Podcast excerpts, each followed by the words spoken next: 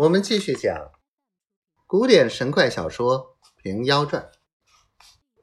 话说处女下了南山，来到越国，那时有越王差来迎接人众，香车宝马自不必说。今日不辞而去，未免独自一身，半云半雾。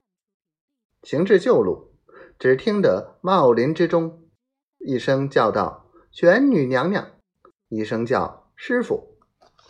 处女按住云头，将慧眼一看时，原来正是员工，双膝跪于路旁，手捧着一个石盘，盘中列着四般长命果，口中只叫道：“师傅，可怜弟子一片诚心，收留教诲则个。”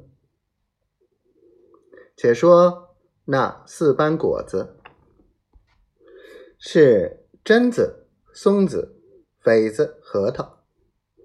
假如东南橘、柚、杨蜜，西北林檎、梨、枣，此等并为佳品。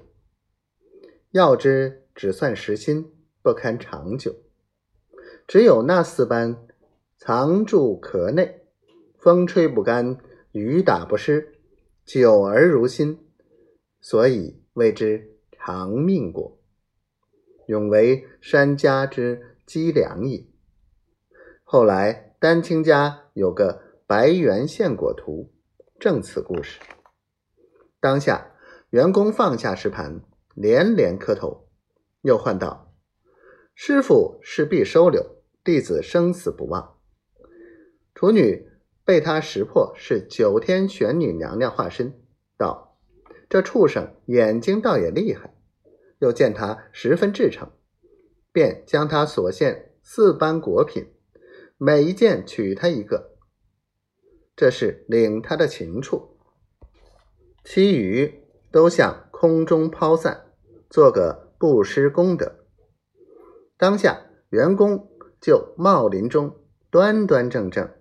拜了八拜，玄女受了，向袖中取个圆眼般大的两个弹丸儿，付与员工。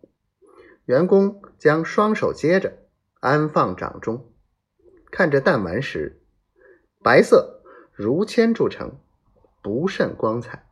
员工口虽不语，心中疑惑，想到若是粉做的两个团子，倒好充饥。便是银打的，也不上二两多重，不值甚事。若只是两个铅蛋儿，我老袁又不学打蛋，要他作甚？